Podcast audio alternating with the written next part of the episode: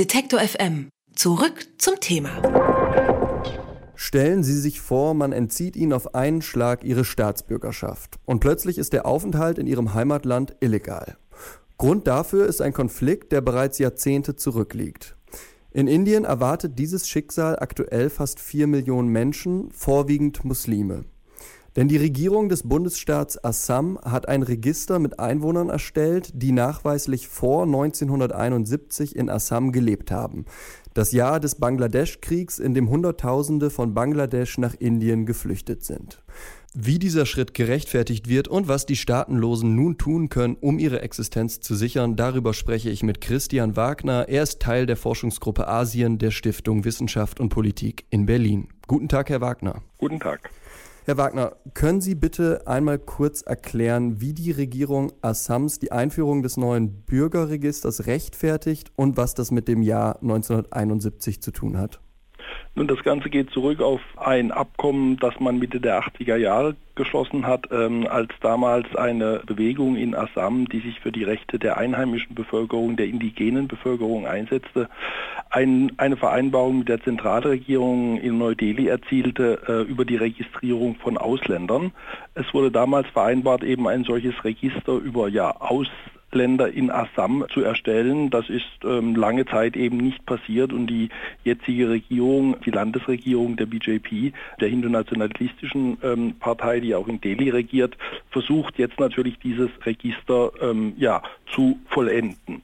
Der Konflikt geht zurück auf das Jahr 1971, ähm, als es eben den Bürgerkrieg in Ostpakistan gab, in dessen Zug eben sehr viele Menschen äh, aus Ostpakistan ins benachbarte Assam flohen, beziehungsweise auch in die angrenzenden indischen Bundesstaaten.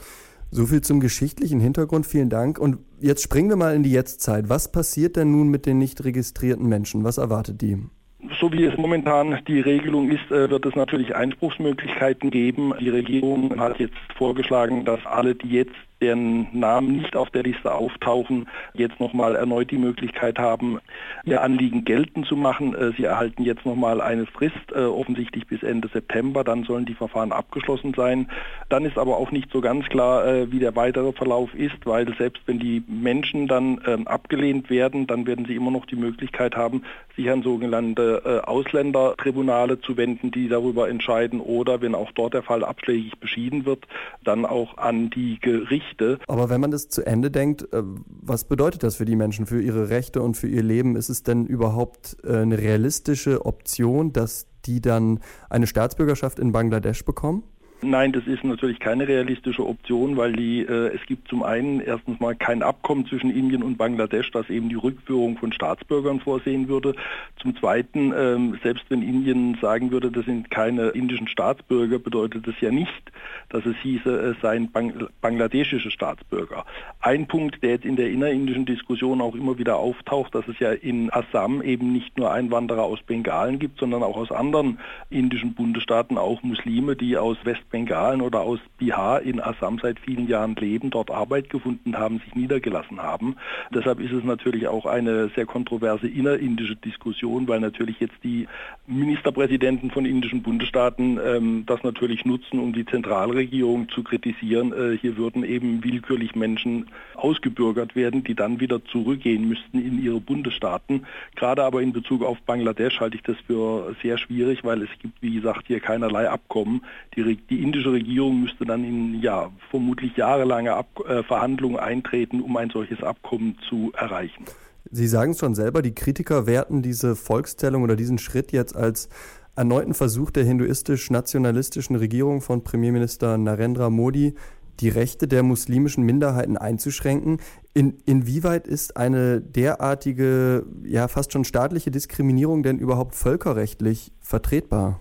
Das ist zunächst mal eine Sache der, äh, der Landesregierung. Ähm, und es ist natürlich, wie gesagt, es geht zurück auf ein Abkommen aus den 80er Jahren, wo man eben eine solche Registrierung damals auch ähm, vereinbart hatte. Allerdings haben sich natürlich nachfolgende Regierungen haben dieses Anliegen vergleichsweise wenig verfolgt. Das Thema illegale Zuwanderung ist natürlich in Assam im Nordosten Indiens immer wieder ein ja, sehr brisantes innenpolitisches Thema. Deshalb erstaunt es natürlich nicht, ähm, dass es eben die jetzige Landesregierung der BJP unternommen hat, ähm, dieses Verfahren fortzusetzen. Man muss allerdings auch berücksichtigen, dass es eben durchaus auch Nicht-Muslime treffen kann. Ja, auch die müssen natürlich nachweisen, dass sie in Assam sind, äh, beziehungsweise indische Staatsbürger. Das ist ja nicht für alle indischen Bürger automatisch gewährleistet, dass sie ähm, über entsprechende äh, Unterlagen verfügen. Also in dem Sinne ist es, glaube ich, eher oder hat es natürlich schon diese starke innenpolitische Komponente, die jetzt von der ja, lokalen Landesregierung da verfolgt wird. Und glauben Sie, dass das insofern auch keine Konsequenzen hat für Indien als Staat und auch als eigentlich demokratischen Staat, zum Beispiel was die internationalen Beziehungen angeht? Das ist, glaube ich, schwer, weil ähm, die indische Argumentation ist natürlich erstmal nachvollziehbar, wenn man sagt, man äh, muss natürlich feststellen, wer äh, hat hier einen ordnungsgemäßen Aufenthaltstitel im Land und wer hat keinen. Ähm, das ist natürlich erstmal ein Anliegen, was natürlich in vielerlei Weise nachvollziehbar ist.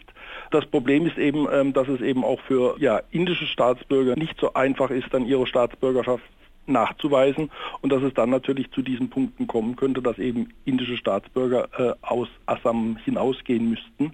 Deshalb ist es vergleichsweise, wird es schwierig sein oder man wird abwarten müssen, welche Folgen das dann im internationalen Kontext hat. Vor allem in Bezug auf Bangladesch wird es sicherlich oder kann es sicherlich dazu führen, dass die Beziehungen sich dann natürlich auch verschlechtern, weil die Regierung in Bangladesch wird natürlich sagen, das sind keine bangladeschischen Staatsbürger, die dort in Indien anzutreffen sind. Würden Sie denn sagen, dass man dieses Vorgehen auch mit der Entmündigung bzw. Vertreibung von den Tamilen in Sri Lanka oder der Rohingya in Myanmar vergleichen kann? Mm, also bei der Vertreibung der Tamilen, ich weiß nicht genau, auf welchen Fall Sie anspielen. Ich vermute mal auf die indischen Tamilen ähm, in den äh, 40er und 50er Jahren. Dort war es, glaube ich, etwas anders, weil dort ha hat man ja den, äh, der Personengruppe damals einfach die Staatsbürgerschaft ähm, entzogen. Bei den Rohingyas ist es natürlich auch nochmal anders, weil wir dort natürlich massive Übergriffe seitens der staatlichen Sicherheitsbehörden gesehen haben. Das werden wir in Indien, glaube ich, nicht sehen. Der ganze Prozess, sollte man nicht vergessen, wird ja auch vom obersten Gericht sehr genau verfolgt. Auch der Innenminister hat schon mal deutlich gemacht, dass man also zunächst mal keinerlei Zwang ausüben wird auf diese Menschen äh, und das ganze Thema hat natürlich auch eine hohe innenpolitische Brisanz, was natürlich angesichts der bevorstehenden Wahlen im nächsten Jahr dann sicherlich nochmal auch für innenpolitischen Sprengstoff sorgen wird. Also in dem Sinne würde ich sagen, ist es ein anderer Fall. Es kann natürlich immer wieder passieren und das hatten wir in der Vergangenheit auch schon, dass es eben zu einzelnen Ausschreitungen gegenüber solchen Minderheiten kommt. Aber da ist dann natürlich eher der indische Staat gefragt, für die Sicherheit zu sorgen. Das wird man dann sehen, ähm, ob solche Unruhen hoffentlich vermieden werden können. Millionen indischen Muslimen, aber auch möglicherweise Nicht-Muslim wird eventuell bald die Staatsbürgerschaft entzogen. Über die Hintergründe dieses Schrittes und die Zukunft der Staatenlosen habe ich mit Christian Wagner gesprochen. Er ist Teil der Forschungsgruppe Asien der Stiftung Wissenschaft und Politik in Berlin. Vielen Dank. Vielen Dank. Wer unsere Arbeit regelmäßig unterstützen und damit für mehr Programm sorgen will, findet uns auch bei Steady. Alle Infos auf detektorfm.steadyhq.com.